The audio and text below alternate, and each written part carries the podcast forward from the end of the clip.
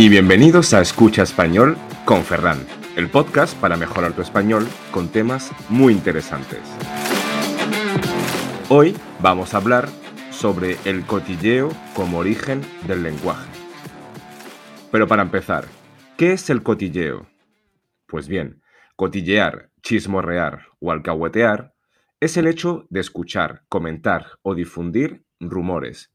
Viene del latín cautum, y sí, hay teorías que dicen que es el origen del desarrollo complejo de una lengua. La lengua es una herramienta que utilizamos para comunicar el mundo que nos rodea, alertar del peligro, compartir información y cubrir así las necesidades básicas. Hay especialistas que creen que la lengua ha sido perfeccionada con el paso del tiempo gracias al cotilleo. ¿Quién no conoce a un amigo o una vecina cotilla? Pues bien, esto es algo que se lleva haciendo desde siempre, desde los primeros Homo sapiens. Y es que, por lo visto, más que comentar el mundo que nos rodea, el ser humano siempre ha estado más interesado en hablar sobre cuándo, cómo, quién y por qué alguien ha hecho o dicho algo. El hecho de cotillear ha obligado al ser humano a ser cada vez más específico a la hora de comunicar. Esto quiere decir que para cotillear mejor y expresarse mejor, el ser humano se ha visto obligado a desarrollar palabras y expresiones para así describir las utilidades que rodean, pues bueno, las situaciones cotidianas, profesionales o personales. La verdad es que es una teoría bastante divertida y a mí me ha hecho mucha gracia, ya que podemos fácilmente imaginar a un neardental o a un, no sé, homo habilis hablar bien o mal de su compañero de caza, de un familiar o del mismísimo jefe del grupo. Esto es algo con lo que nos podemos sentir muy identificados y la verdad es que, lejos de ser banal, algunos especialistas consideran que es necesario para la salud mental y emocional. Sí, sí, el cotilleo es bueno para la salud, ya que es una forma de liberación, donde compartimos con los demás las impresiones, buenas o malas, sobre una situación o una persona. A veces cotilleamos con el fin de asegurar nuestro punto de vista y en el peor de los casos lo hacemos con el fin de atacar a alguien.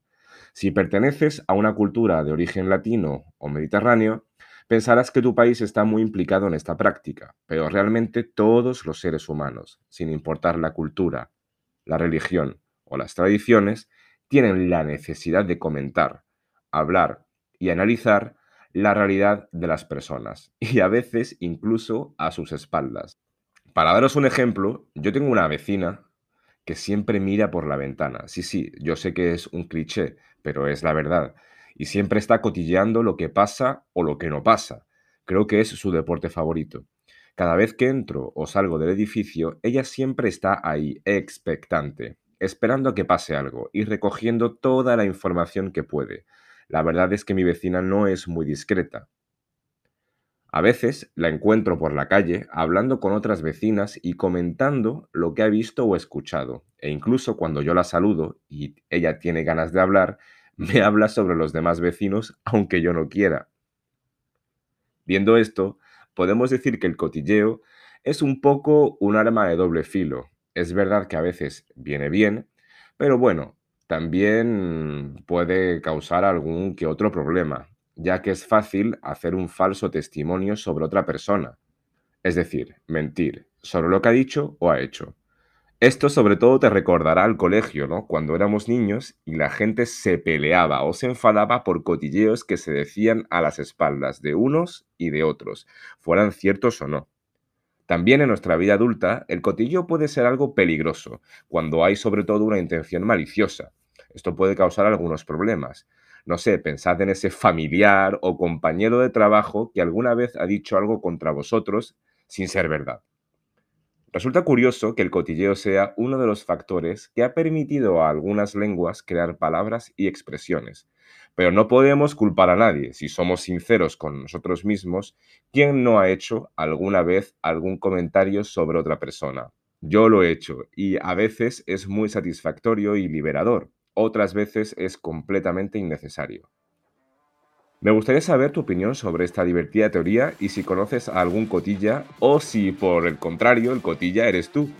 También me gustaría saber cuál es el cotilleo más gracioso o ridículo que has escuchado. Gracias por escuchar este podcast. Si te ha gustado, no dudes en dar like, dejar un comentario o compartir.